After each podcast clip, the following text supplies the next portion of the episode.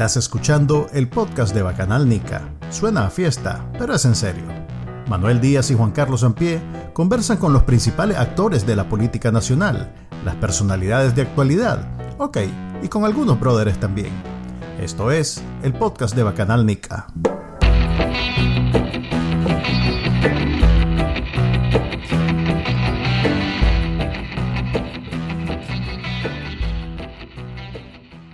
Bienvenidos a un nuevo episodio del podcast de Bacanal Nica. Como siempre, le habla Manuel Díaz y me acompaña Juan Carlos Ampie y tenemos un invitado especial, una personalidad reconocible de los medios nicaragüenses. Él, él, no es un caballero del Twitter como Israel, pero es un caballero de la televisión y el video. Se trata de Ricardo Zambrana. Ricardo, bienvenido y gracias por acompañarnos. Un honor, un honor, Manuel, Juan Carlos. Qué gusto, brother. O sea, después de como 500 años de hacer el podcast, eh, se dignaron en invitarme, pues, pero En no deja de ser un honor. En realidad este podcast particular no tiene 500 años de existir, así que no te sientas mal. El que, el que es más viejo es el podcast de películas. Ah, bueno. Pero ahora- Yo me sentía chavalo ya. Este, eh, ahora que lo decís, en realidad que tendría como más sentido este, tenerte en el, en el otro podcast, en el podcast Ah, no bueno, pasa nada. suspendamos esta Nos grabación. equivocamos. Lo siento, Ricardo, nos equivocamos. Nos vemos el viernes. Pausa y volvemos. No, no, No, muchachos, pero- ya. Fuera, fuera de broma, es un enorme gustazo, brother. Ok, este, vamos a empezar a hablar en, ¿cómo es que decís vos, Juan Carlos? En masa, en materia, este, en esa cosa. Pues vamos a hablar de lo que está pasando en Nicaragua políticamente, porque aquí el podcast de Bacanal Nica es realmente sobre la situación política de Nicaragua, que es como un eufemismo para decir las violaciones de derechos humanos, las matancinas, en fin, todo lo que desde el 2018 en Nicaragua hace que no haya un día aburrido. Este, y pues que ustedes dos y yo, o sea, nosotros tres, ahorita estemos posando en otro país. ¿Dónde es que estás vos, Ricardo, en el exilio forzado? Estoy en los Estados Unidos, mexicano. Ah, ok. Entonces, ya te iba a decir, ah, ¿Cuántas veces ha eso- he hecho ese chiste? Loco, es la primera, te lo juro, te lo juro. ok, eh, eh, está en México, un país donde eh, a mí me da culillo siempre pensar en él por, por lo que veo en la televisión, pero el día que por fin visité, que fue antes de la pandemia, eh, mi experiencia fue que no puede ser que sea tan barato. Incluso yo pensaría que es más barato que Nicaragua. No sé si esa es una Bueno, ahorita- correcta. Ahorita, brother, no, no, hay, no es como muy difícil encontrar lugares más baratos que Nicaragua, pues, este, pero México es particularmente barato.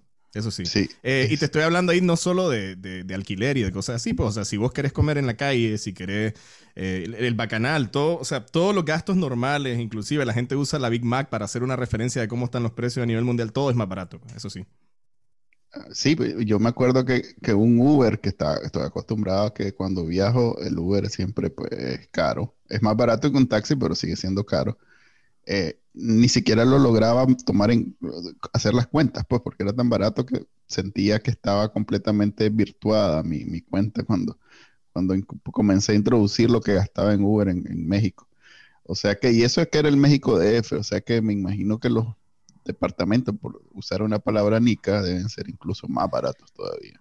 ¿Quién sabe? Eh, Ciudad de México, brother, es más barato en general que el resto del país. Digo, no tanto que los pueblitos, depende también de lo que estés buscando. Pues el alquiler, hay lugares que son muchísimo más caros. Eh, yo estoy en una zona que es bastante turística. Entonces, en teoría debería de ser en general más caro, pero como digo, la mayor parte de la gente que vive ahí, la gente que trabaja en restaurantes, en hoteles, es gente que tiene que vivir y tampoco es que los salarios son muy altos, porque cabe mencionar que sí es cierto, México es barato, pero los salarios son bastante bajos. Entonces, los precios son competitivos. Pues. Ya.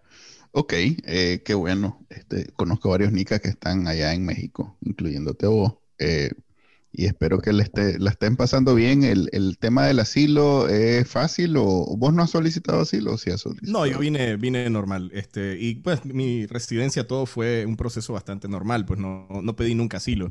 Eh, lo que sí sé de que pues a la mayoría de nicaragüenses que conozco no se los han negado.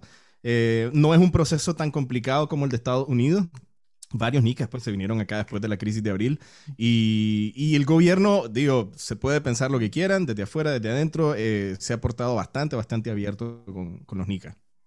Sí, a pesar de ser afín, digamos, ideológicamente a Daniel Ortega, a los nicas no nos ha dejado morir. Eso es algo bueno. Saludo a todos los Nica en México.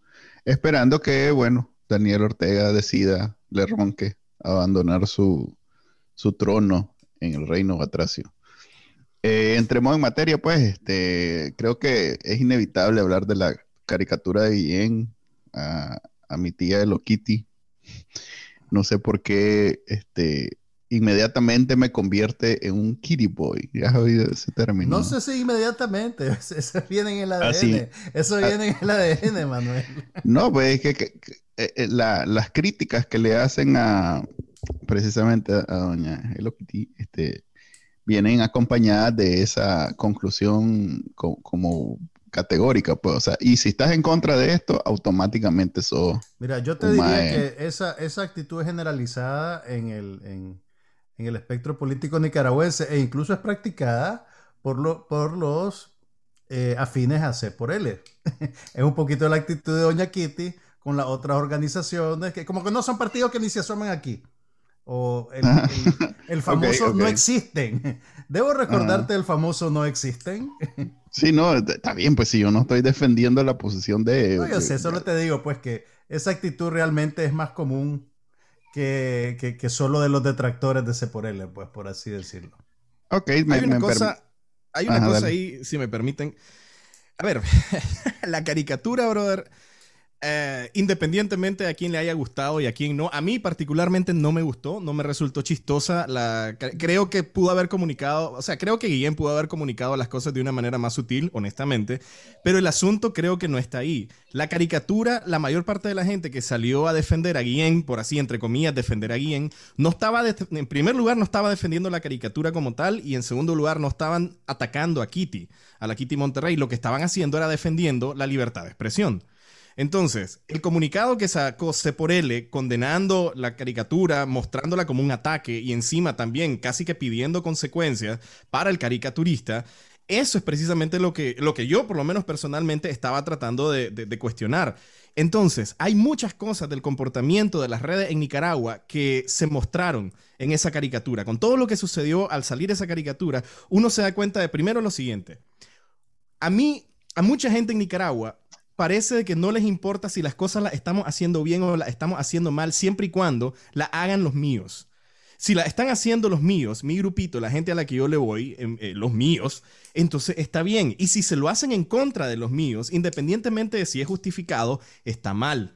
Ese comportamiento salió en las redes de parte, creo yo, de los simpatizantes de C por L, porque evidentemente hubo una enorme campaña para venir y salir en defensa de Kitty, independientemente de si estaban atacando la libertad de expresión o si la caricatura tenía algo, algún mensaje eh, válido de promedio. Por otro lado, no, dale, dale, termina tu idea, dale. No, que por otro lado es válido también que se piense que mucha gente que está en contra de ese por él y que quería atacar y destruir a Kitty aprovecharon la oportunidad como para sumarse al vagón y por otro lado hacerlo así como al otro extremo. Entonces, en Nicaragua, si vos te fijas en los sandinistas, por ejemplo, los sandinistas no les importa si están haciendo algo mal, no les importa si sus superiores hicieron algo mal, porque ellos consideran que si lo hicieron mal es por alguna buena razón. Y si no están cuestionando lo que estamos haciendo, entonces es porque nos están atacando, no les gustan lo que nosotros estamos haciendo. Esa forma de pensar se mostró en este caso ahí. Y no es por, no quiero comparar, yo, no, yo en serio no soy de los que le gusta comparar a los fanáticos de L con los fanáticos sandinistas. Creo de que cada uno tiene su razón de seguir a su partido, de seguir a sus líderes. Sin embargo, el comportamiento sí es similar. Eso es lo que a mí me preocupó seriamente, pues de cómo la gente brincó inmediatamente sin importarle si la caricatura tenía algo de validez. Simplemente sintieron que era un ataque a los míos y entonces ya en ese momento cuestionaron absolutamente cualquier cosa que viniera de ahí. Mira, antes de que Manuel nos dé la línea de C por L. ¿Ves? Mira, otra vez.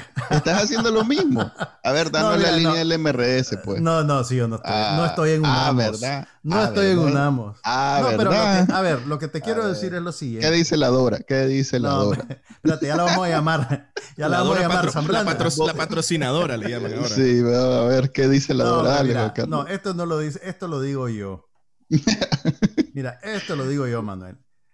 Si la directiva de C por L no hubiera hecho esa carta desafortunada, la caricatura hubiera pasado de noche. Como cualquier otra caricatura. ¿Me entendés? O la hubieran compartido X número de personas que usualmente las comparten y, ya, pues. Pero el hecho de que, la carta surgió. Sí, tenés razón y que sí hubo efecto Streisand, eh, que es eso precisamente. Y el, problema, y el problema de la carta, ok, te... Pero, pero, pero, pero, déjame ah, contar algo. A ver. Eh, que, creo que vas a, saltar otra idea. Entonces, antes que saltes a la otra idea.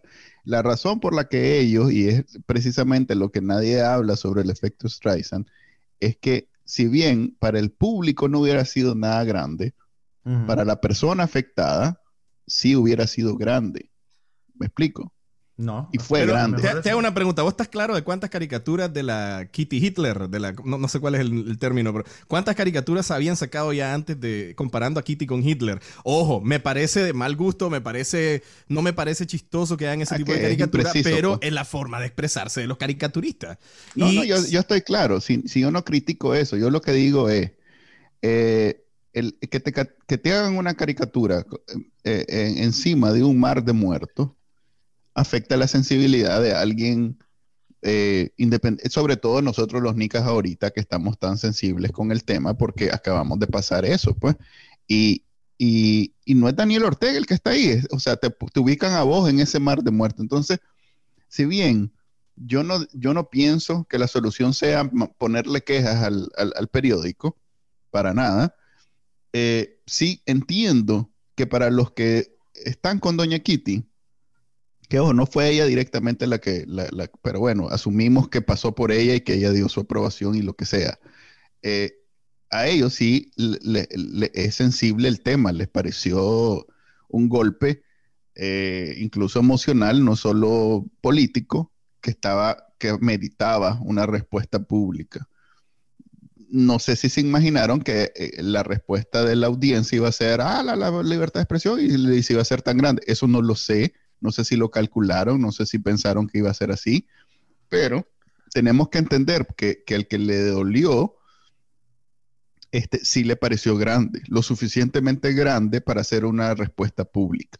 Ahora sí, mira, yo te entiendo y yo creo que pues que la gente es dueña de sus sentimientos y de sus emociones. El problema que tenemos aquí nosotros es que en Nicaragua hay una larga tradición de organizaciones en espacios de poder que eh, eh, utilizan cualquier excusa para coartar la libertad de expresión. Y es precisamente ese tipo de manifestaciones las que te señalan una deriva autoritaria y que después puede convertirse en un problema más serio, ¿me entendés?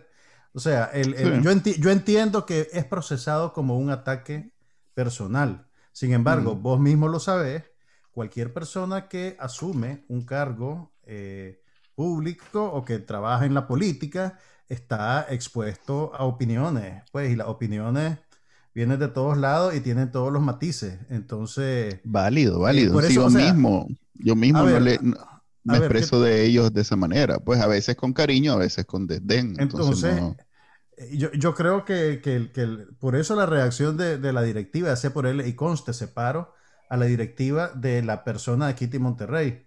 La directiva yo creo que tomó una decisión torpe porque obviaron la larga tradición que hay en Nicaragua de líderes, partidos y organizaciones que, tratan de controlar la libertad de expresión. Y, vos me puedes decir, ah, pero si solo es una caricatura, que no sé qué. Sí, pero por ahí se empieza, ¿me entendés?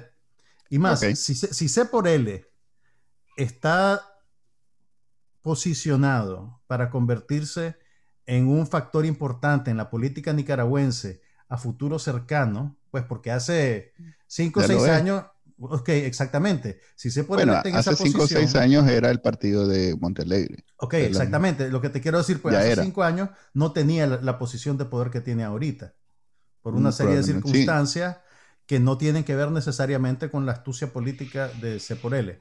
¿Recordá? a ver, lo que te quiero decir es, si C por L va a marcar la pauta de la democracia nicaragüense a futuro, este es un mal precedente aunque solo estemos hablando de una caricatura de Guillén, pues, ¿me Ahora, creo, ahora, que es un momento formador para ellos. O sea que ah. sí, estoy de acuerdo con vos. Al revés, María, volteate. Una de las cosas que más salía. ¿Qué fue eso? Por favor, eso. Por favor. ¿Dónde está la María? No sé, no sé si me gusta. Miren, ustedes, si me quieren hacer sentir en Nicaragua, por favor, déjenme hablar como Nica. Eh, no, yo, yo lo que creo, eh, pensando también, eh, siendo, siendo, abogado del, siendo abogado del diablo, una de las discusiones. En chambrine. ya no Sakura Carcaptor. Mira, una de las cosas que salían en las redes, loco, es eh, que esto no es libertad de expresión, que esto es lenguaje de odio. Entonces vamos a ver algo. A Trump le cancelaron la cuenta de Twitter en enero porque Trump estaba literalmente incendiando masas para que se tomaran el Capitolio y lo que estaba haciendo era básicamente iniciando lo que podía llegar a ser una guerra civil. O sea, estaba alimentando un odio y una división en estadounidenses que podía terminar en una guerra civil, en conflicto armado o en que la gente llegara a agarrar a su arma y masacraran. O sea, ha pasado y Twitter le canceló la cuenta a Trump por lenguaje de odio. Ahora, yo hago la pregunta y esto es un cuestionamiento. ¿Se podría considerar esto tal vez como un lenguaje de odio? Y les digo porque yo hice el análisis, por lo menos yo dije, si, hubiesen hecho una caricatura así de alguien a quien yo admiro o de una persona que yo sé que no se lo merece, y sabiendo el momento en el que estamos en Nicaragua, en el que cualquiera de esas cositas podría incendiar, podría incentivar la división, etcétera, se podría considerar eso no como libertad de expresión, sino como que se cruzaron ya al límite del lenguaje de odio. Y hago solo la pregunta porque no tengo yo la respuesta. Pues. Y ahí no, te, hiciste la pregunta y no, no, llegaste a una conclusión. Es que no, no, porque yo todavía, a ver, la conclusión creo que es la siguiente. Eh, la caricatura, como, como, todo, como toda caricatura política, es ácida, es venenosa, tiene que ser cruda, tiene que tener algo de humor negro, muy, muy negro, humor, pues disculpen la palabra, un humor ácido, pues. Entonces, si la caricatura es así, no puede ser considerado lenguaje de odio, porque además, Guillén lo que hizo fue transmitir un mensaje a través de la caricatura. Sin embargo, yo podría ponerme en el lugar de una persona que se sintió ofendido, que se sintió lastimado por la caricatura y creer de que es lenguaje de odio. Mira, yo, creo que el, lenguaje de odio usualmente, y puedo estarme equivocando porque aquí lo que te estoy compartiendo son apreciaciones completamente subjetivas, pues no tengo la definición oficial, pero yo creo que el, concepto del lenguaje de odio se aplica en circunstancias en las cuales está apuntando no necesariamente tal vez a individuos, sino a, a estás conectando con un grupo eh, tradicionalmente etiquetado, tradicionalmente marginado y tradicionalmente blanco de ataques relativos con su condición, que puede ser una condición de género, una condición racial, una condición étnica o nacional. ¿Me entendés lo que quiero decir? Sí, y aquí podrías perfectamente decir que eh, era dirigido a los C por L y que ellos podrían decir de que constantemente son atacados. ¿Cuánto? Sí, pero, pero no hay, digamos, una tradición de años de ataques contra C por L, ¿me entendés? Hay ahí un detalle. Este, yo he escuchado comentarios eh, que, dicen que tanto odio que despierta Doña Kitty tiene algo de misoginia. Y yo en realidad no lo había pensado de esa manera, tal vez soy muy machista y a ella no la veo necesariamente como que la atacan por, por ser mujer. Por su condición de mujer. Por su condición de mujer, pero de nuevo, este, es perfectamente, o sea, es válido hacer el análisis de si fuera hombre, fuera tratada de la misma manera con tanta pasión, pues. Mira, Porque es un odio bien, bien, bien, visceral, pues. mira, pero es que partamos de que yo no te diría que la caricatura de un caricaturista profesional que tiene 20 años ejerciendo la profesión en un periódico muy respetado, es de, es, de, entrada una manifestación de odio. ¿Me entendés lo que te quiero decir? Sí, no, yo, yo ahí creo que hice un salto de lo que ustedes estaban hablando, porque eh, donde sí sé que podría caracterizar como un mensaje de odio es si lo vemos desde el punto de vista de que porque es mujer, está siendo atacada de esa manera. Sí, no, o sea, ponerle de que un ponerle de que sea un hombre, pues el que, el que haya dicho de que los otros partidos no existen, si se le atacaría de la misma manera. En, en, esta circunstancia particular, yo creo que sería igual, pues, ¿me entendés? Si hubiera sido un hombre en la misma posición en la que está ahorita Kitty Monterrey, el que manifestara esas decisiones políticas. Porque también la caricatura sobre lo que está comentando es sobre las posiciones políticas y no sobre la condición de género de ella. ¿Me entendés? Sí, entiendo. Y, yo creo que ahora ya con algo de contexto, yo creo que mi Manuel Guillén no, no es alguien, eh, o sea, sí, pienso que hubiera hecho la misma crítica con la misma caricatura si hubiera sido un hombre, pero del, del océano de gente que ha opinado que está bueno, está bueno, que, así es ella, así es horrible, horrible. Ese, de, ese, de ese mar de gente, sí hay mucho que puedes eh, analizar que, que si no fuera mujer, probablemente no lo odiarían con tanto. No sé, eso, eso yo creo que ya es muy... Te digo porque cuando yo opino y, no opino ah, siguiendo esa corriente, pues no, no digo lo mismo que dice todo el mundo, pues. Yo me caen los ataques que le caen vos sos, un rebelde, vos sos un rebelde. Mira, en el ámbito, no, en el ámbito político, lo primero es un, caricaturista difícilmente va a ser, un caricaturista político difícilmente va a ser políticamente correcto. Ahora, con respecto a la reacción que tiene el público frente a eh, las actitudes que hace Kitty de si sería diferente si fuera un hombre, yo lo único que te puedo decir es que las críticas y las condenas y este tipo de, odio en las redes, por así llamarle, le ha caído a casi todos los que están ahí, o sea, casi todos los líderes. O sea, Maradiaga se ha ganado lo suyo, este, Alfredo César se ha ganado lo suyo, eh, Vidaurre se ha ganado lo suyo. Alfredo César se ganó lo suyo desde antes que existiera. Desde hace rato, pues, tiene experiencia. se ganó su octavo puñal, dicen. Entonces, el asunto con esto es que eh, creo que en el juego político no creo que tenga que ver, por lo menos yo, yo como hombre, en este caso no creo que haya tenido que ver si es mujer o no, pero lo que sí hay que saber es de que así como le han caído a ella, le han caído a todos. Mira, pero sí, me, sí me hace reflexionar, sí, y eso no sé, si a lo mejor Guillén debió haber incluido a otras personas abriendo esa cortina. Por, o sea, porque lo que él... Porque el mensaje de la caricatura es soy yo. Soy yo, el partido soy yo tiene sentido que solo sea ella la que sale en la caricatura. Ahora, ¿no era entonces una manera de manifestar a alguien que está pasando por encima de todos los muertos, intentando bloquear la unidad? Por eso te digo, porque sí sé que la caricatura era dirigida a ella y por el mensaje, pero a lo mejor a la hora de pensar en quiénes están realmente pasando por encima de todos los cadáveres, si es solo la Kitty la que debería estar ahí, o sea, si es solo ella la que está trazando, boicoteando o lo que sea el proceso de unidad. Mira, Depende de quién eso probablemente le toca a Guillén, pues, venir a desmenuzarlo pero me gustaría que habláramos al pues. Pero me gustaría que habláramos al respecto, porque en mi discusión con él, por cierto, hoy está una respuesta que él me mandó en, por correo, no sé si fue privada, no sé si, no sé si la publicó en sus redes sociales, no, no sé si tiene un sitio web, no, y no porque no lo he buscado, pues lo busqué y no hallé, entonces asumo que era una contestación privada, yo la hice pública con su autorización y de paso le puse mi comentario, por eso soy vivo y me gusta ir paca paca. Este, pero no, pues digamos que es una discusión de ideas y, de, hecho en mi conclusión digo que qué bonito cuando se puede hacer, llevarlo al nivel de ideas nada más y no, no andar poniendo quejas ni andar descalificando personalmente ni nada de eso. Pero, pero sí me hago la pregunta en, lo que escribí ahí. Eh, eh, él me dice que eh, este, la crítica no es porque no preste su casilla o no abra su casilla a la oposición, la crítica es porque su actitud es esa, pues de yo soy la casilla y nadie más. Pero entonces, ¿cuál es el, o sea, cuál es la respuesta? ¿Cuál es la solución? Yo veo que, ajá, con mucha este, pasión critican esa actitud, pero no, no siento que eh, tengan claro de que cuál es la salida entonces. A ver, porque se dice muy fácil que, todo el mundo se una. yo, tuve, una discusión, yo tuve una discusión con una persona de C por L, de la juventud de C por L en las redes, y al final sí debo decirlo, y, tuvimos una plática sumamente productiva y provechosa de la que yo aprendí mucho.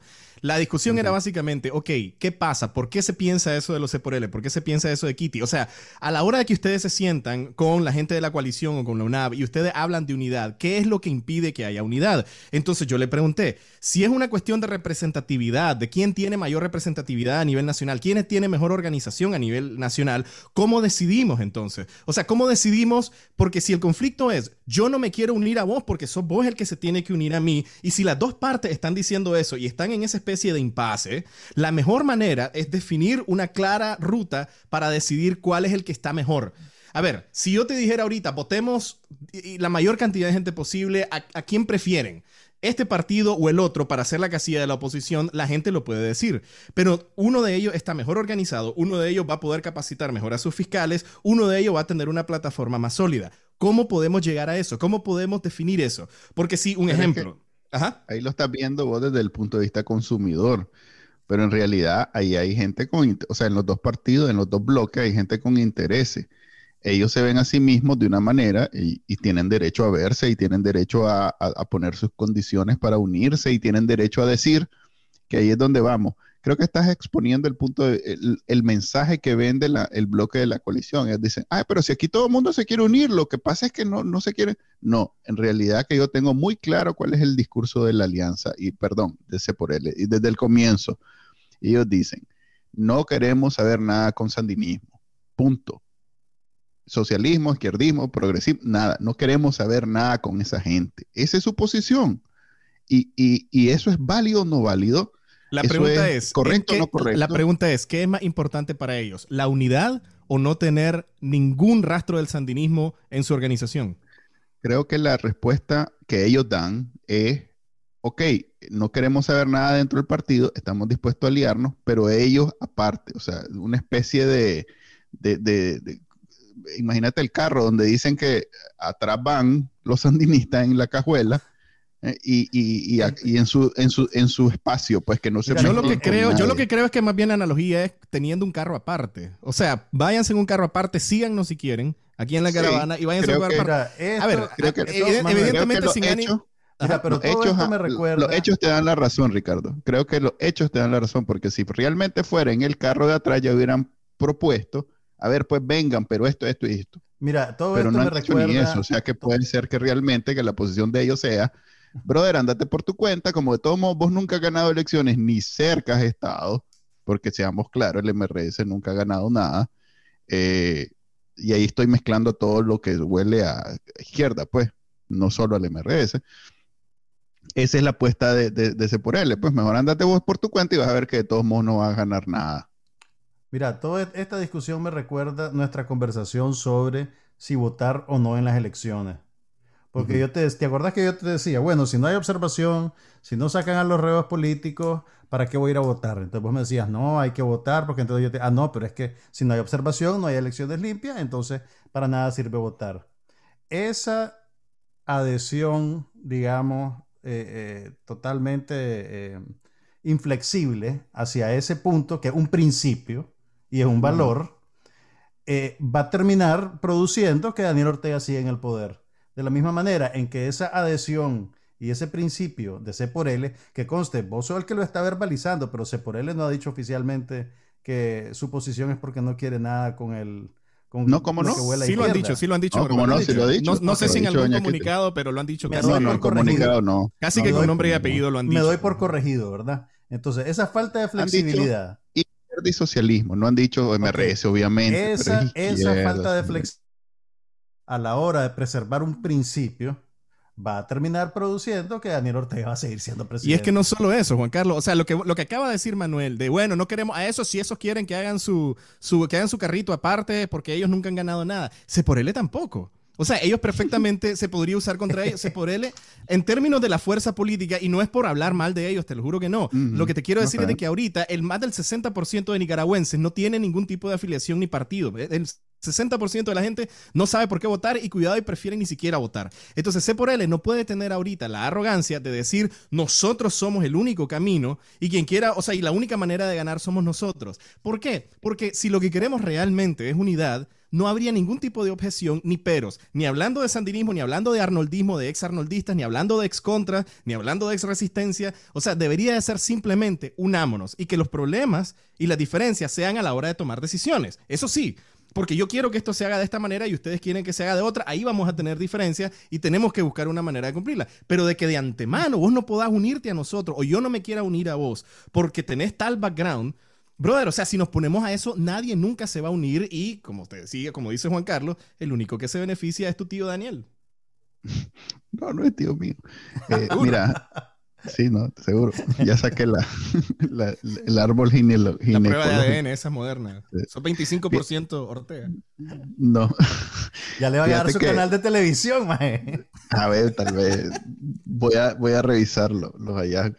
Mira, yo creo que, que, la presión que se le está ejerciendo a la gente de ese por L para que acepten en nombre de la unidad y todo lo demás que en las elecciones ellos vayan de nuevo, porque recordemos que ellos han sido aliados de, este, de estos grupos en dos ocasiones anteriores.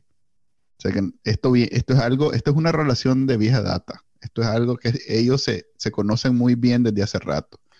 Entonces, esta presión para obligarlo, lo que ha producido es lo que estábamos hablando, que, que, que ya la reacción de ellos es, brother, andate vos por tu cuenta y no Oye, quiero pero saber si nada. ya hubo, si ya hubo esa alianza en dos ocasiones previas, ¿por qué es tan Ujú. difícil tenerla ahorita? ¿Y cómo no va a que haber la presión? experiencia no fue placentera. ¿Cómo no va a haber presión? ¿Cómo no va a haber presión? Es si que ahorita la experiencia, la, la- gente? la experiencia contraria es menos placentera, que es seguir en dictadura. Sí. Ok, está bien, no, si yo no estoy, el problema de todo esto es que estamos más o menos, como decía Eliseo la vez pasada, en el podcast anterior, que en algún momento los dos se sentían como que podían sin el otro ganar y que entonces vamos de viaje. Y el problema es que solo en las elecciones te vas a dar cuenta finalmente si, si, si lo que estabas eh, calculando era correcto o no. La cagada es que no, no- el, el premio o, el, o la... ¿cómo- ¿Qué es lo contrario de premio? El, El castigo. el castigo que va a sufrir Nicaragua por una equivocación, un mal cálculo de esta gente es demasiado alto. Es ahí el encachimamiento de la gente. Es ahí Ah, la correcto. analogía Yo- de pasar por encima de lo- los cadáveres. Y yo lo entiendo, porque igual, a ver, si, si el, si, si el Nica promedio, si vos, Juan Carlos, para usarte Yo como no, yo no un poquito Nica más promedio, que yo, bueno, más promedio que yo, eh, estás frustrado porque esta gente no se pone de acuerdo. Yo que ya dije públicamente que con una moneda yo hubiera resuelto todo esto, porque me da igual que sea, ¿cuál fue el que usé yo? Un, un maje del APRE. Pero en realidad me da igual que sea Arnoldo Alemán, no hay falla. Yo voto por Arnoldo Alemán, siete puñales de vice y vámonos. Que, hago, hago la campaña, le hago gratis toda la publicidad que quiera. Pero vos no estás dispuesto a eso, por ejemplo, ¿verdad?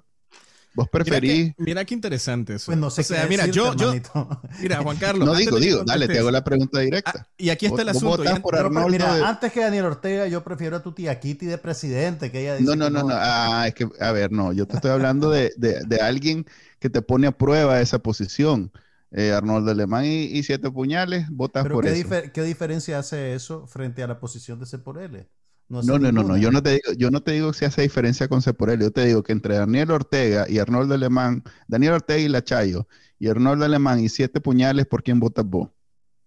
Por cualquiera, menos por Daniel Ortega. Ahí está. Esa es la posición. Yo no entiendo cuál es el entonces, ¿por qué problema. C- ok, entonces ¿por qué C por L no se junta con los izquierdosos si no son tan malos como Daniel Ortega? Porque ellos, porque ellos creen que así como vos has dicho en, en podcast pasado, que si, ah, no, si no va el, el bueno, tampoco voy a, No, voy a- voy a mi- ir a votar. mi- oíme, espérate un momento. Un que- momento, no, ver, no, no. discúlpame Mis quejas, esté mis quejas no han sido ni con el bueno ni con el malo. Mis quejas han sido de que las elecciones tienen que tener condiciones mínimas para ser transparentes, pues, y observación internacional y eso. Yo nunca Pero te he dicho la- sobre la calidad de los candidatos. Pero estás claro que no va a correr solo, o sea, Daniel Ortega no va a correr solo él, siempre va a haber otro más al lado. O sea, en la casilla, en la boleta. Varios zancudos. Siempre va a Pues haber sí, van a estar sus zancuditos también. O sea, Pero la el zancudo que sea, el zancudo que sea, hasta el maje más, hasta el chayul es mejor que este maje, que Daniel Ortega. Y ahí es donde yo estoy a otro extremo completamente. ok, Porque pero con una moneda, entonces, el que pongas, el ok, que pero vas a pongas, tener entonces a Daniel Ortega, a cuatro o cinco chayules y a dos No, candidatos potables de oposición que se van a dividir el voto. objetivamente hablando, con un presidente que no es Daniel Ortega, ya estás mejor que ahorita. Ok. Estás menos si peor. hay- Estás menos mira, peor. Pero si hay, mira, si Eh, hay dos candidatos de oposición potables, da, da- da igual porque se va a dividir el voto. Entonces, ese- eso es lo que produce lo que, lo que está pasando. Porque entonces vos decís, vos decís, ok, eh, es cierto, yo voto por cualquiera que no sea Daniel Ortega, primera conclusión, primera premisa. Pero si se puede votar por uno bueno, prefiero votar por uno bueno. Exactamente. Sí. Claro.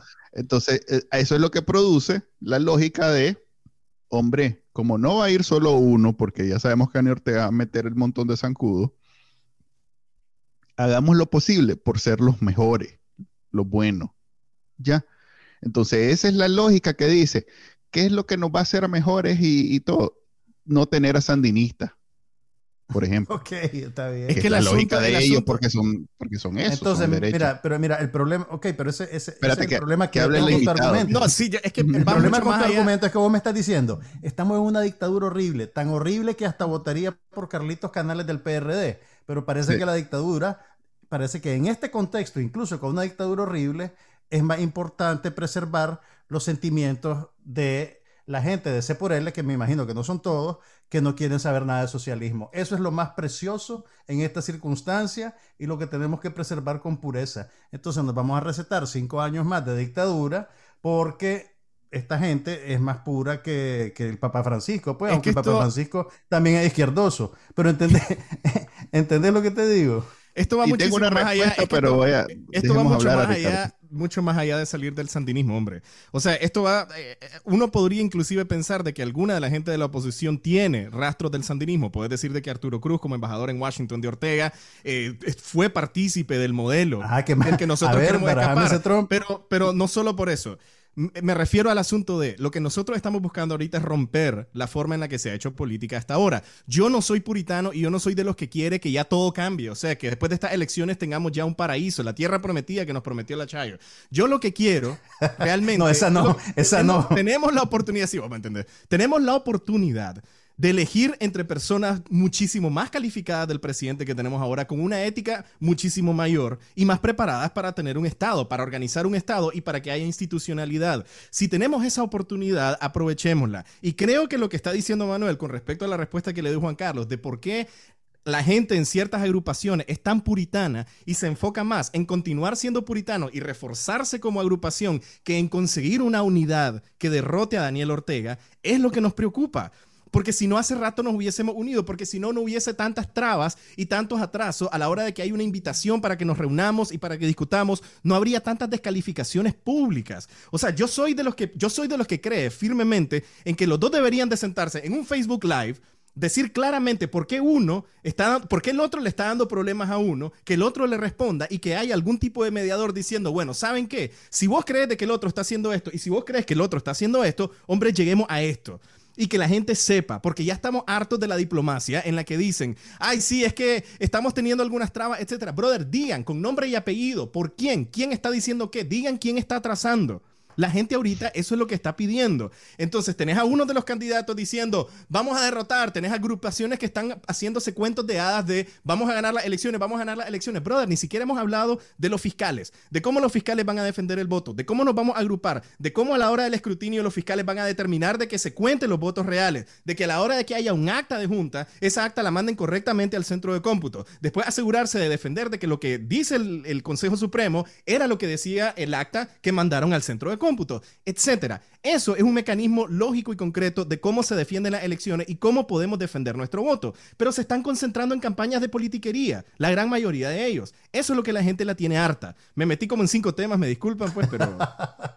Mira, el problema es, es esos atajos, por ejemplo, ahorita que Juan Carlos dice, este, por un lado, eh, está hablando de ganar las elecciones, pero quieren correr lo más puros posibles y que no se queden en la boleta. Que en efecto, esa, esa es una conclusión que vos puedes extraer de, lo, de la actitud de, de, esta gente de C por L. Pero yo lo veo más bien como un resultado de, lo que te decía, que por un lado, ajá, estás dispuesto a votar por cualquiera, por otro lado, querés votar por el mejor. Ellos, para, para hacer ese mejor, las la, la respuestas que ven es eso de ir sandinista free, pues, completamente. Pero vos, crees que eso. Independientemente de lo que creamos vos. No, pero quiero saber qué pensás vos. Buena pregunta la de Juan ah, Carlos. yo, quiero saber qué pensás vos. O sea, yo ¿cuánta gente, pensando que con una moneda, a mí me da igual, a mí me da igual. No te debería dar igual. Entonces, ¿cuánta gente a donde tu tía Kitty y le decís eso? Mire, tía Kitty. Ya lo dije, ya lo dije cuántas veces en Bacanal Nica. ¿Cuánta gente aburrido decirlo a cada rato. Pero si usted le dice a la gente izquierdosa que le dice Juan Carlos, esta gente, ¿cuánta de esta gente estuvo en el estallido de abril? O sea, ¿cuánta de esta gente, de los que levantaron tranque en la barricada, eran sandinistas? Un montón de sandinistas, inclusive sandinistas orteguistas que ahorita en marcha, muchos de ellos en secreto quieren que se vaya. Entonces, ¿por qué alienar pues a ese enorme porcentaje de la población? No soy yo, loco, no soy yo. No, es el cuestionamiento que se les haría a ellos. ¿Ves por qué? Sí, caray, metámoslo en un sobre y lo mandamos a la oficina de ese por no, Mira, a ver, espérate, espérate. No, no tenés que empezar diciendo que Doña Kitty es tu tía. Porque, mi tía también, ya este madre me hizo sobrino Daniel Ortega, o sea, que, que más que eso. Sobrino ver, Daniel Chayo. ¿Y tu tía Chayo? Mira, no, yo tengo historia, pero bueno. Mira, en, eh, ahorita en el, exilio debo aceptar que algo que tal vez vos y yo vemos como más moderado, y te aseguro que a vos te ha pasado también, no sé si a Ricardo en México, pero por lo menos en Estados Unidos vos venís y esa, ¿cómo llamarle?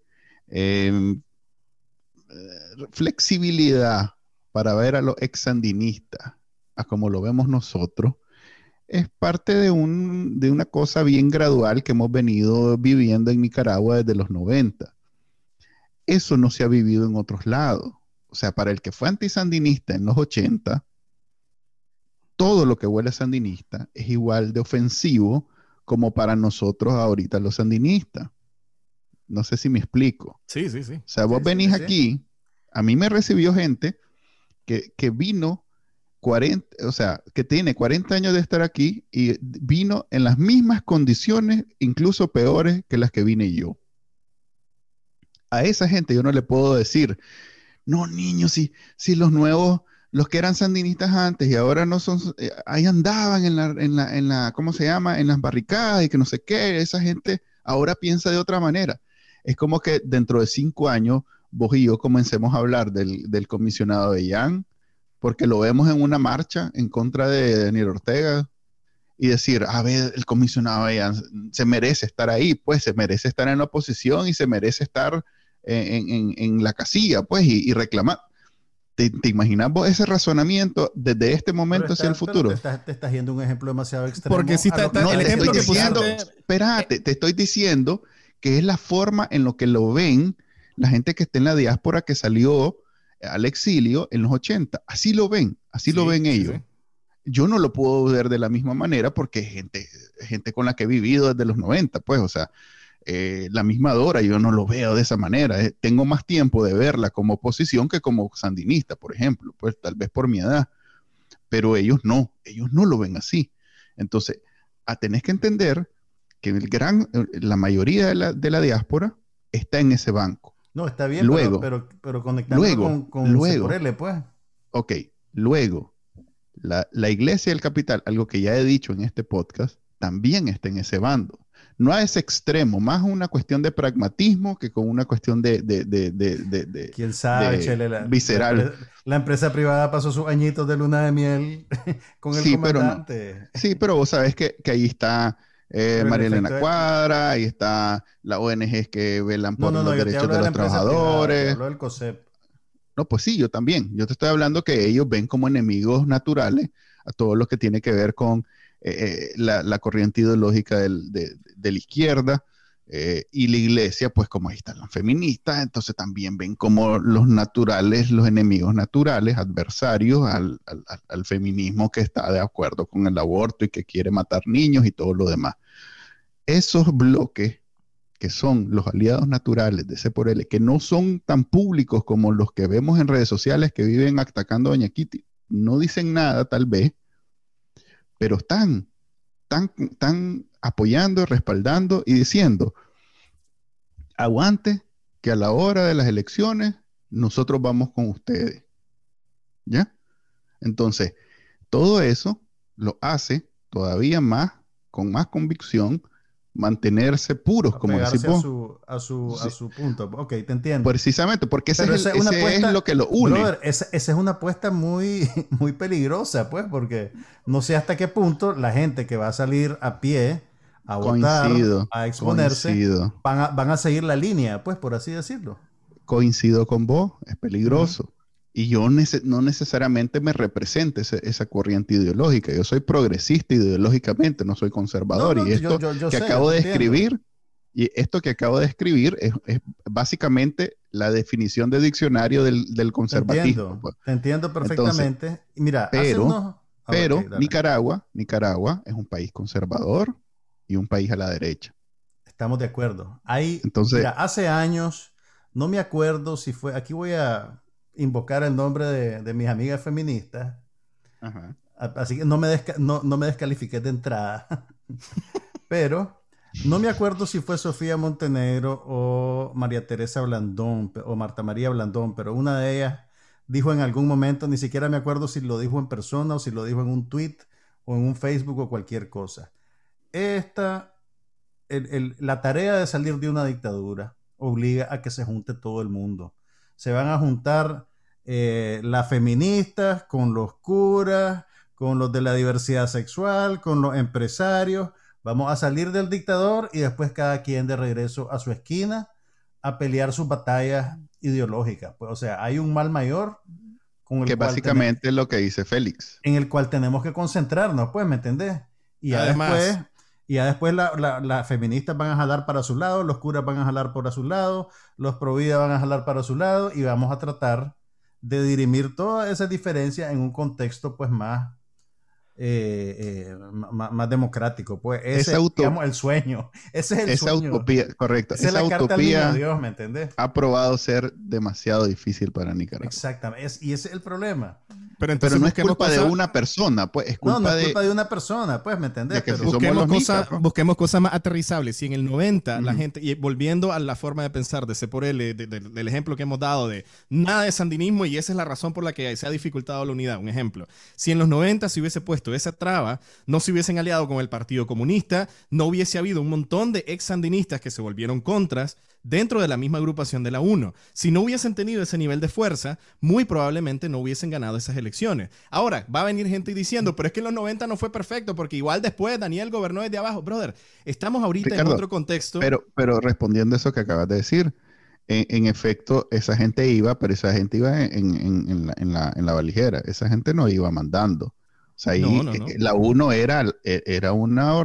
La 1 estaba a la derecha Mayoritariamente, sí, sí, sí, totalmente. esa gente iba para el rey pero sabían de que entre los votantes había un montón de gente que fue sandinista o que se consideraba todavía sandinista, pero que ya no quería tener lo que tenía en ese momento. A eso es lo que me refiero. La gente ahorita está en, casilla demasiado fácilmente. Este fue sandinista, entonces ya, este igualito a Ortega, este igualito a los Zapos. no es lo mismo, o sea, yo, yo también tuve un encuentro muy, muy bonito con la gente de la diáspora allá. Estuve en Miami hace un par de años y yo nunca había revivido y nunca había experimentado las historias que me decían de los 80 desde el exilio. O sea, ahora yo como exiliado escuché historias, por supuesto, macabras, pues de lo que sucedió en los 80. Y eso que yo era sandinista, a mí me habían contado cuentos de hadas de los 80.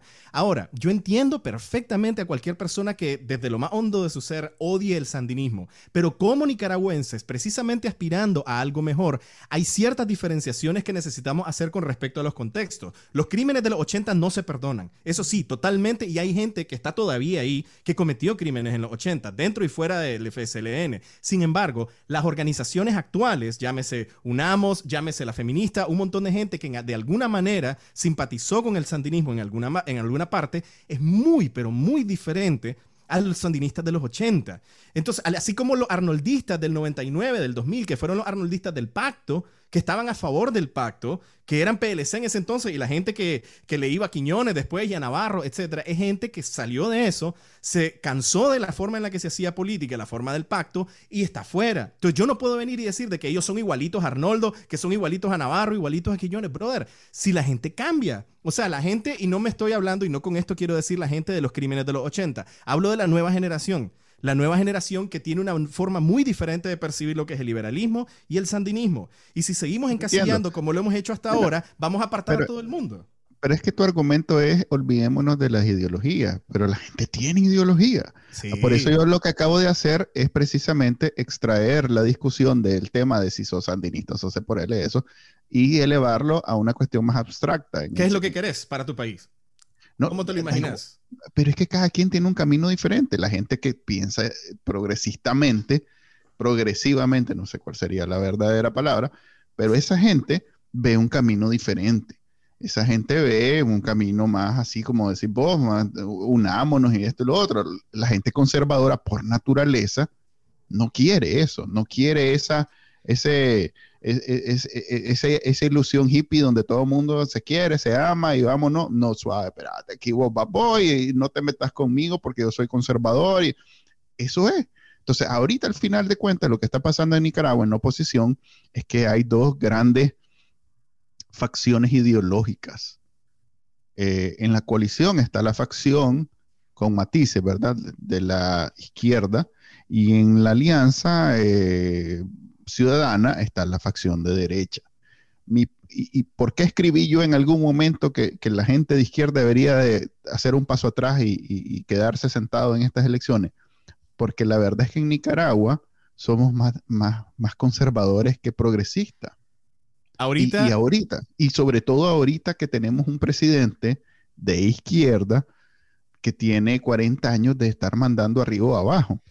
Entonces, en este momento preciso, en este momento, aunque no sea necesariamente lo que me represente ideológicamente, yo veo como una maniobra política acertada que sea el estandarte de la derecha la que vaya a las elecciones.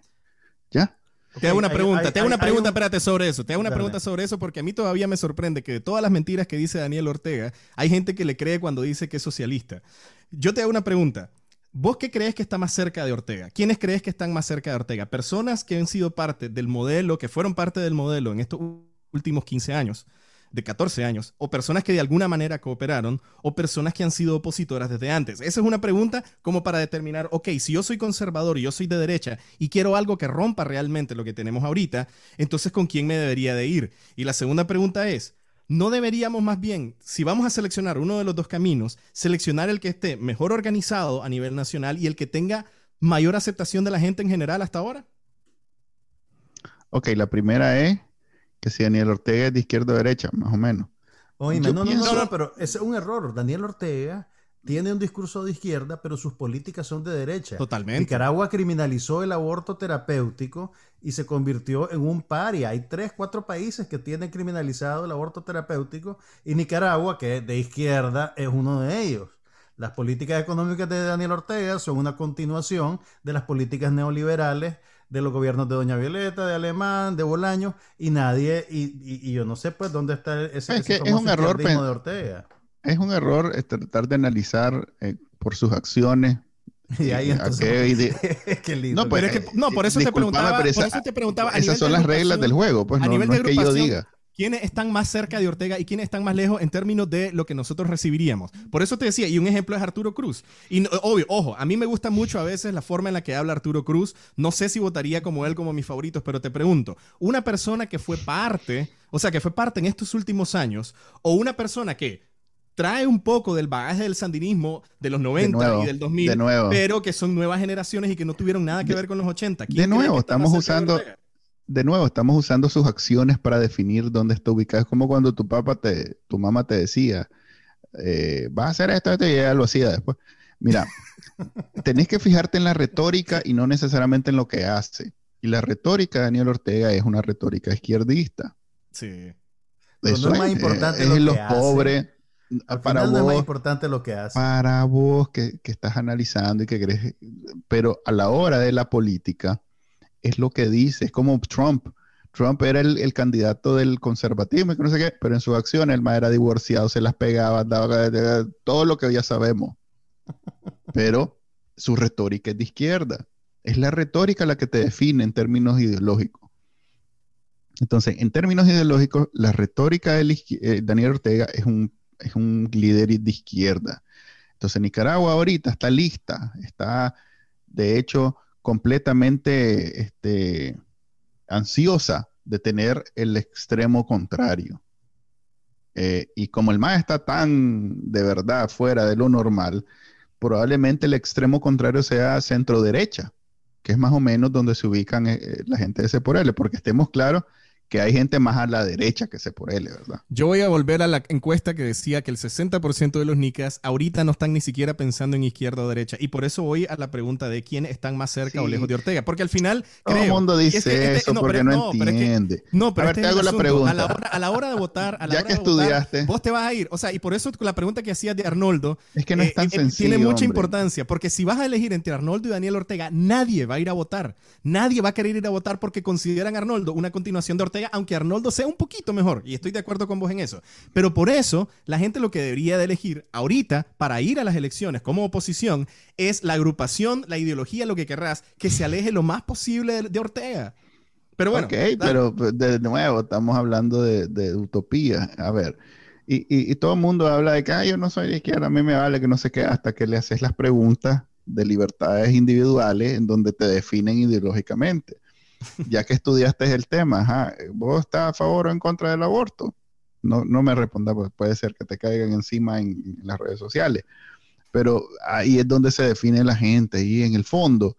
Fíjate que yo creo, y no tengo manera de probarlo, obviamente, pero estoy más o menos convencido que la razón por la que Montealegre no sé cómo votos que, que, em, que, que Rizo en las elecciones donde se dividieron el voto, a pesar de toda la carga que tenía Rizo del pacto, Arnoldo y todo lo demás, es porque Montealegre se veía más progresista que Rizo.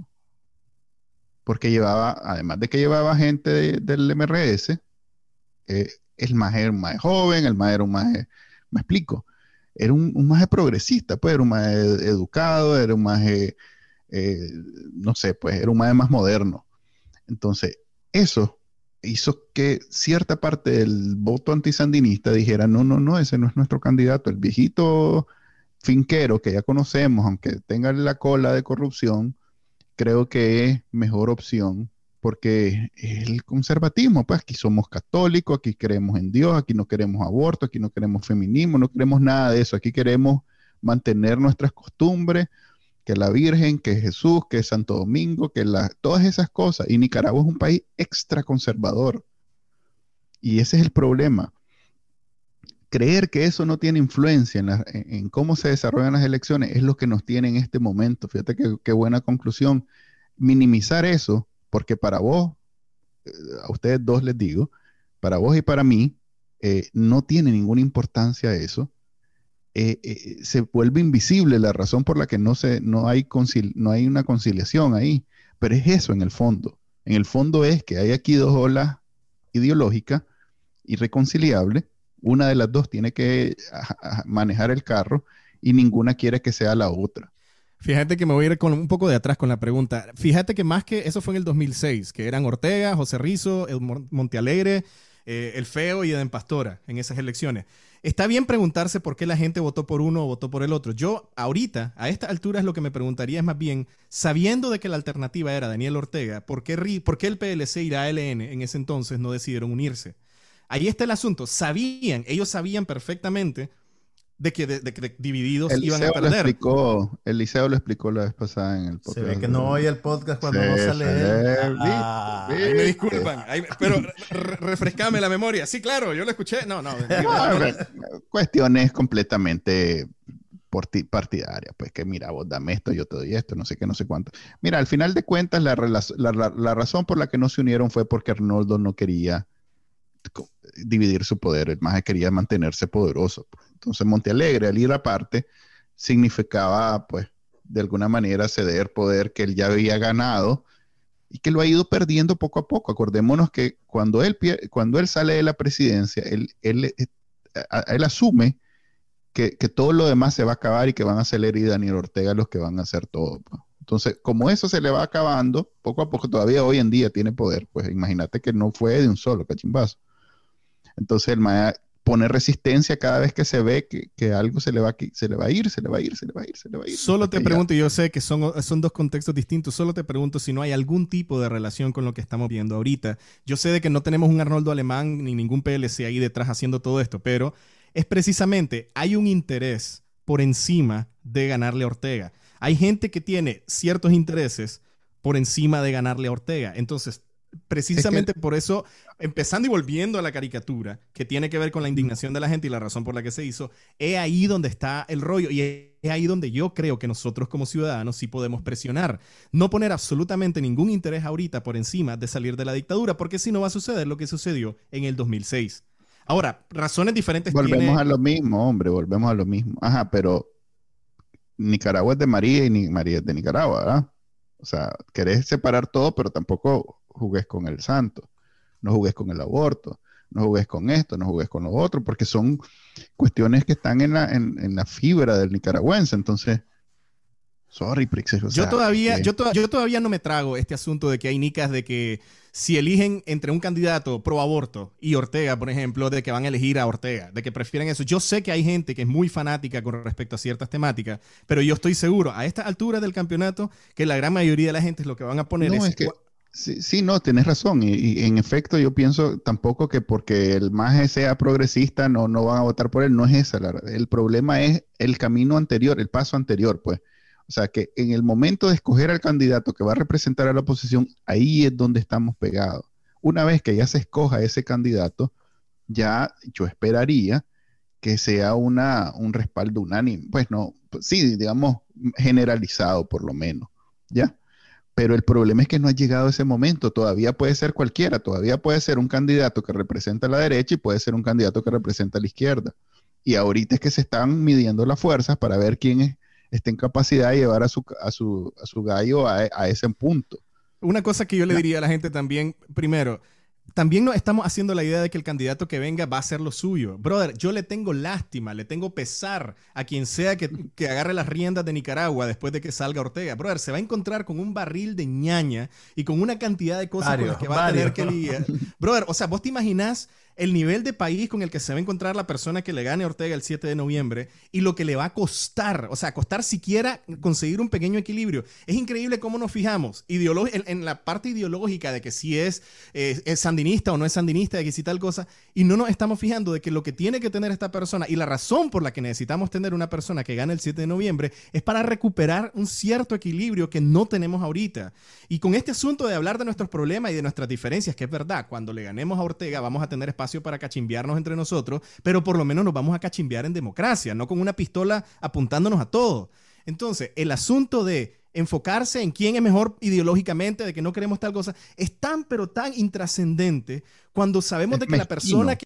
Sí, es mezquino, porque la persona que agarre la batuta después de Ortega, no, no tengo idea cómo va a poder hacer lo que esa la visión de país que quiera en esos próximos cinco años y con costo va a tener que para poder parchear algunas de las heridas que tenemos con costo. Pero eso sí, esa es la idea.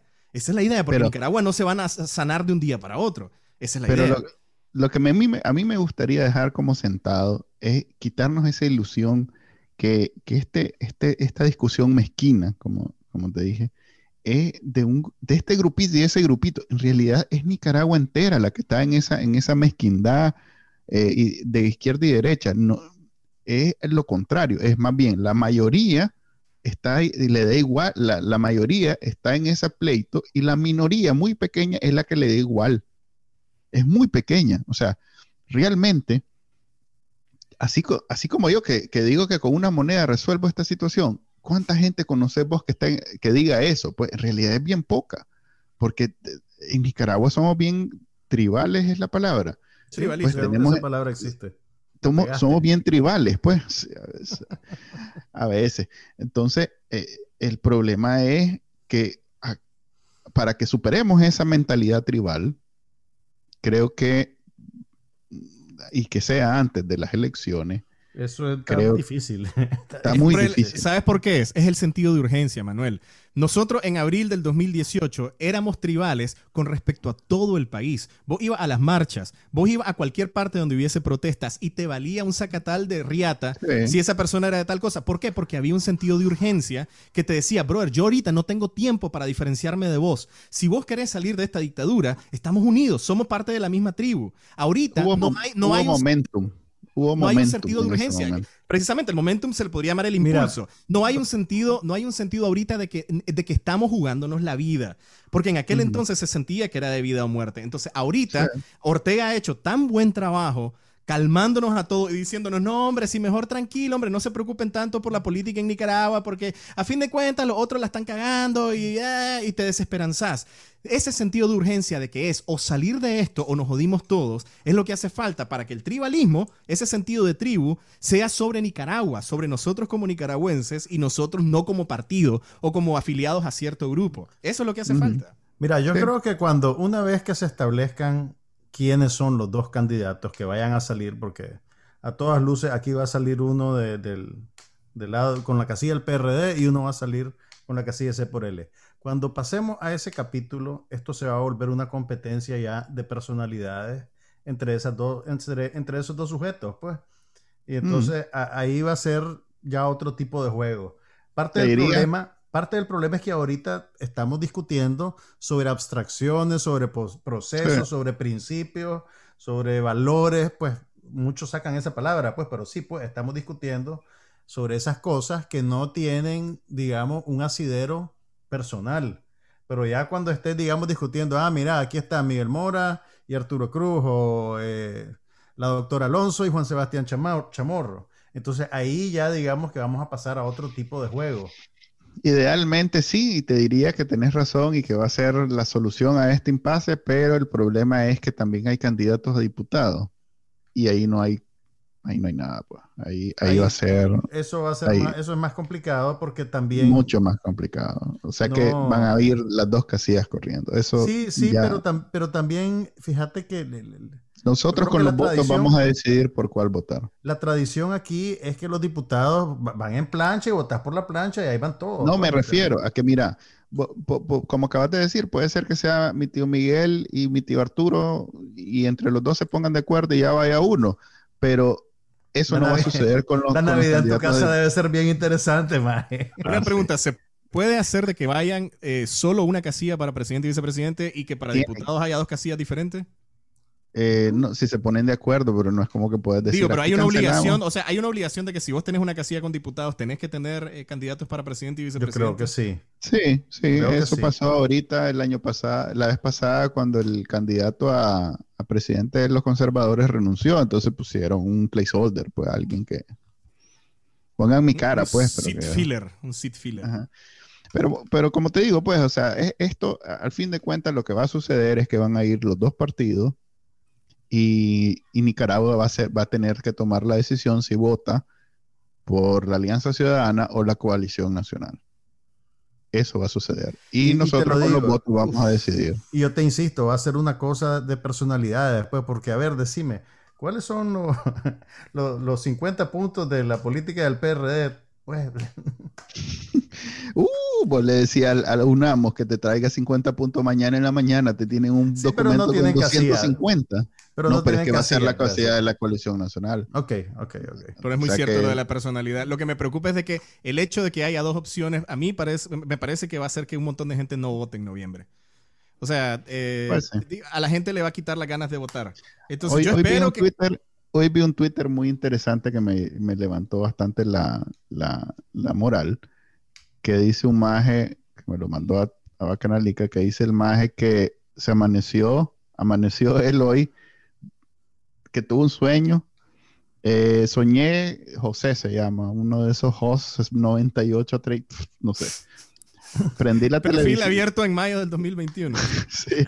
Soñé que despertaba el 8 de noviembre, prendí la televisión y en la noticia explotaban diciendo que el FCLN era el tercer lugar con poco menos del 20% y C por L y PRD se repartían los segundos y primeros lugares.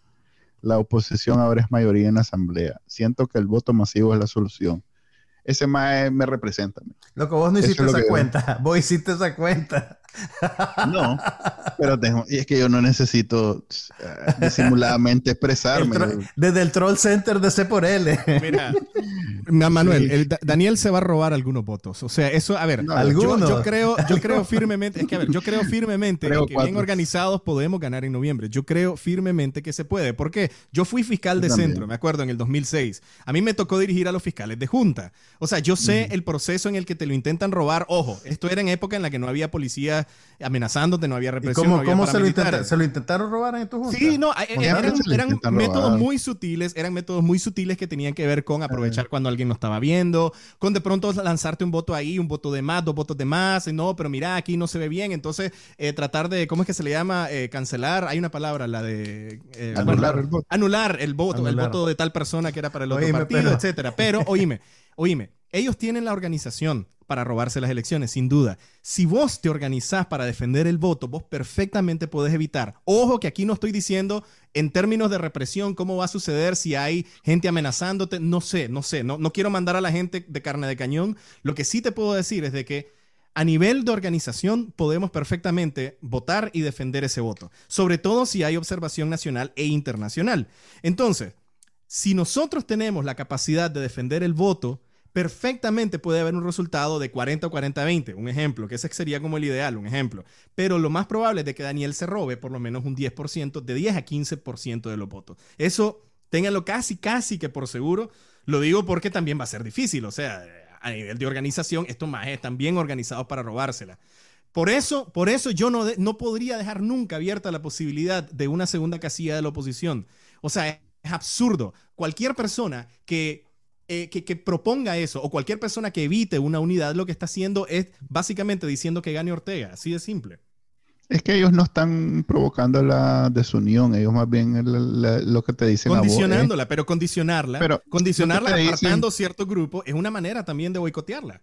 No, yo sé. Únanse, pero ustedes no. Que te estoy, de lo que te estoy tratando de decir es que el razonamiento de, de los que supuestamente están haciendo eso no es ah, este ese que, concluimos que es, sino que es, eh, no, hombre, es que vos, estás, vos estás confundido porque estás pensando en el otro, pero en realidad soy yo, el otro no, no, no vale, pues, el otro, soy yo, mírame solo a mí. Eh, y, en efecto, si nosotros decidimos solo ver a uno, ese gane, a, esa gana, así corran 500 más. Pero el problema es que no somos caballos cocheros, pues no, no podemos ver solo uno, tenemos digamos, simpatía por otro y, en este caso antisimpatía por, por alguien específico. Entonces. Antipatía. no, yo te digo, mira, yo, te digo también esto. Yo, yo, yo, mi, ideológicamente, a nivel de plan, yo me identifico más con la coalición. Eso creo que no es ningún secreto. Sin embargo, si a mí la única opción para votar en las elecciones contra Ortega fuese el partido de C por L y la propuesta de la Alianza Ciudadana, no tengo absolutamente ningún problema en votar por ellos. Para nada, en lo más mínimo. Lo que me cuesta un poquito es creer de que al revés sucedería lo mismo. O sea, si ellos, a la hora de tener de que fuera la única opción la coalición con el PRD, ellos votarían con el mismo nivel de entusiasmo, porque da la impresión, y corríjanme si me equivoco, da la impresión de que hay ciertos intereses por encima de la unidad. Ve, e, eso es exactamente lo que piensa el MAE que, Probablemente, probablemente, pero, pues. pero aquí estoy diciéndolo, estoy diciéndolo verbalmente afuera. O sea, yo no tengo ningún problema con votar por la propuesta de la Alianza Ciudadana y de C. Hay mucha gente ahí a la que yo admiro. Hay mucha gente de la Alianza Cívica a la que yo admiro. Hay un montón de gente de C por L con la que he tenido buenísimos debates. Y yo sé, o sea, si hay una intención de ganarle a Ortega, brother, yo voto por ellos sin ningún tipo de problema. Esperaría de que de parte de ellos fuese lo mismo en caso de que el caso, en caso de que fuera contrario. Pues. Ok, en ese bonito sentimiento de unidad, este, tenemos que terminar. Tenemos que llevarle el mensaje a C por L, por favor. ¡Viva Bukele! y vos jaladora, por favor. ¿Por qué me metes a mí en el MRS? ¿Qué es porque es tu razonamiento, ese es tu razonamiento. Como yo no, no quiero, porque yo, con todo, a todos quiero que ganen, o, no quiero descalificar a nadie. Está abriendo su automáticamente. Yo sé, se Tiene corazón, tiene corazón. Y adentro está la tía Kitty. Bacanal ni es humano después de todo. Es el problema esto de MRS. Un, saludo a Dora María. Hola Dora. La Dora hoy el, hoy el podcast, Manuel. Yo tengo círculos de estudio con ella, después de cada uno. Estoy seguro. No, no tengo círculos de estudio. Ah, Aclaro porque a vos no se te da la ironía. Bueno, si fuera por un montón de perfiles que me hablan, la Dora me debe mucho dinero y, no me ha pagado, pues por todas las publicaciones que he hecho. Así que, Dora, porfa, ahí me, me financias lo que me, me prometiste. Le vamos, a mandar el cobrador del fraca, a Yorsoro, a la Dora María. A Soro, ajá, decirle a, Soro, que le diga a Soro, porfa. Y a Bill Gates. Soro es veneno para, la derecha de Nicaragua. Es tóxico. Ok, eh, ahora sí, una hora ese y media. lindo sentimiento para el, para el tío George. Ajá. Caballero, un gustazo, un gustazo compartir con. Gracias, Zambrana. Esperamos que te apuntes en otra ocasión. Sí, hombre. te vamos a invitar al de las películas para, para variar un poquito. Porque este, eh, se fue rápido realmente, son hora y media hablando este, de un tema. queríamos hablar de. El tiempo vuela con ustedes. Fue rápido para ustedes. Yo tengo una hora de estarme orinando, ¿no? Te, quería hablar del tema de El Salvador, cómo yo sueño con hacer lo que está haciendo. Porque necesitamos que nos menten a la madre en las redes más. yo sueño. Tuve un, una cosa que no sé exactamente cómo. Sí, se llama Espacios en Twitter con Pirulo el sábado este, donde discutimos, el MAE me dio algo de información sobre El Salvador, pero yo no dejo de tener envidia de lo que está haciendo Bukele con sus poderes del Estado corruptos y limpiando. es la forma, hombre, es la forma, hombre, es la forma. y es lo que viene después, si acaso le dan. Sí, dale poder absoluto a alguien y por muy linda gente que sea, brother. Sí, muy linda gente a, mí Me, a mí me pone con el poder que tiene Bukele ahorita en Nicaragua Y yo, eh, la policía, el ejército, la corte. ¿Qué, qué querés, sea, ¿La televisión pública o Telcor? Ah, bueno, ya eso es otra cosa. Ya, ya lo que reparto como, como purísima es otra cosa. Dame Telcor, hombre, dame Telcor. Quiero repartir 5G en la vacuna. Ok, en ese, en ese sentimiento nos vamos. Este fue el episodio número 13 de Bacanal Nica, el podcast de Bacanal Nica. Gracias, Ricardo. Gracias, Juan Carlos. Nos vemos, la, otra semana. Bye.